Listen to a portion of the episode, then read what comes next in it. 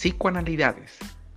Explicaciones y definiciones limpias y ordenadas del psicoanálisis y sus psicoterapias.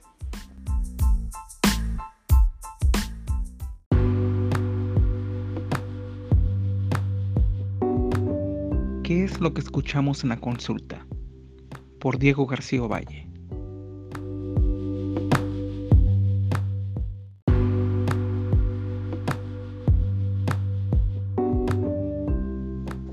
¿Qué es lo que escuchamos en la consulta? Por Diego García Valle. Hay preguntas muy típicas que la gente nos suele hacer a quienes trabajamos en el sector de la salud mental. Algunas de ellas como, ¿cuál es el caso más raro que has tenido? ¿No te vuelves loco con tantos problemas que escuchas? ¿Cuánto cobras? Oye, ¿y tú como psicólogo cómo sabes que, que alguien está mal? Esta pregunta muchas veces va acompañada del relato del encuestador explicando por qué él o ella se siente mal. Y como esa muchas preguntas, pero de entre tantas una resalta. ¿En qué consiste el trabajo de escuchar? En varias ocasiones he oído varias personas conocidas decir que nuestro trabajo es fácil, solo se trata de escuchar. Pero escuchar es fácil. Depende de qué y cómo escuches. Es como decir que hablar es fácil. Sin embargo, no es lo mismo hablar con un amigo que recitar un discurso para un auditorio de 300 personas. Entonces, ¿qué y cómo escuchamos? Cabe recalcar que en el ámbito psicológico y psicoanalítico existen muchas teorías, técnicas y métodos, lo que ustedes quieran. Por lo tanto, no todos escuchamos lo mismo, ni lo utilizamos de la misma manera. Sin embargo, coincidimos en que es una forma de escuchar distinta a lo común o podemos decir que es una forma especializada. En síntesis, podemos decir que escuchamos todo y nada en específico, o tal vez que escuchamos todo de una manera específica. Escuchamos todo lo que nos hable un paciente, desde su lenguaje corporal, sus entonaciones, sus silencios, su forma de saludar, sus expresiones verbales, su historia familiar, su manera de ver a los demás, su manera también de verse al mismo. Esto por decir algo, al escuchar todo y nada, me refiero a que no favorecemos algún contenido que el paciente exponga también escuchamos de una manera específica porque no lo hacemos como cuando escuchamos a un amigo, una serie de televisión, una conversación entre familia. Lo hacemos desde una teoría y una técnica específica. De entrada, podemos decir que escuchamos a un sujeto que, sin saberlo, cuenta con inconsciente. Es decir, que hay fuerzas que él no sabe que hacen marchar sensaciones, emociones, formas de actuar, rasgos de carácter, etc. Nuestra manera de actuar y escuchar como profesionales muchas veces es investigando, rastreando, preguntando sobre lo inconsciente de ese sujeto, sobre lo que ese paciente no escucha de sí mismo. Y es que lo inconsciente no siempre es profundo y lejano, también está en nuestras narices y no es imposible eh, verlo. Algún ejemplo te les puede ayudar.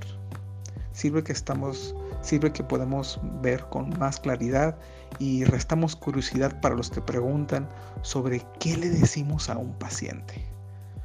Por ejemplo, una persona habla sobre dificultades que tiene para que su hijo siga las reglas de la casa. A la vez, le suele dar todo lo que éste pida. Dice que si no lo hacen, se siente culpable. ¿Qué es lo que escuchamos? Podemos hacer muchas conjeturas tales como las siguientes. Este padre tal vez tuvo una infancia donde las reglas las vivió de una manera agresiva e inflexible. Su propio padre no le alentaba y no lo hacía sentir eh, seguro. Esto le hizo sentir un rencor hacia la figura paterna que no se atrevía a decirse ni a sí mismo y tenía que ocultarlo. Ahora, con su hijo, siente que para alejarse de la forma en que lo trató su propio padre, busca ser diferente cayendo en lo permisivo. El imponer autoridad podría significar para él aceptar que sí le tiene rencor a su padre por cómo lo trató, por no confiar y creer en él. En consecuencia causarle un sentimiento de culpa por, por en parte detestarlo. Y esta hipótesis que yo hago es la respuesta correcta. Lo que escuchamos es lo que le decimos al paciente. Con solo saberlo esta persona cambiará su vida. No sabemos si esa es la respuesta. Siempre serán hipótesis que hacemos y solo podemos construirlas a partir de lo que el mismo paciente dice en sesión tras sesión. Es decir, es una construcción de datos que se van revelando en el mismo tratamiento y que en conjunto dan un nuevo sentido a todas esas experiencias aisladas que hablan de lo mismo. Él o ella será el que acepte o no estas hipótesis como correctas y quien también construirá sus propias hipótesis y aprenderá a escuchar sus propios movimientos y fuerzas inconscientes.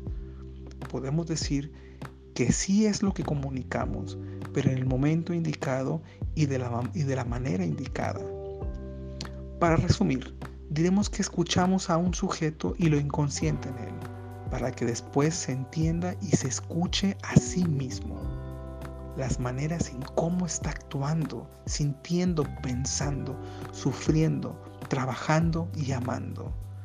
Escuchamos para devolverle y acercarle ciertos referentes de su historia personal, guardando cierta incertidumbre de que resonará de sus propias palabras.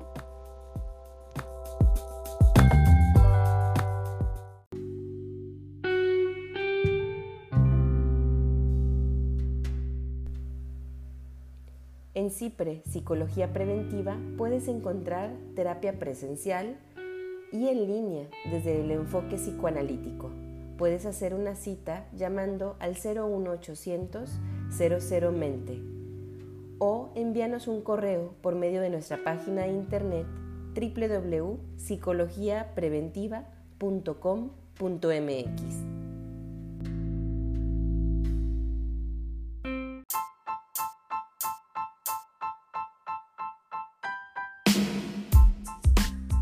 Psicoanalidades es una producción de psicología preventiva.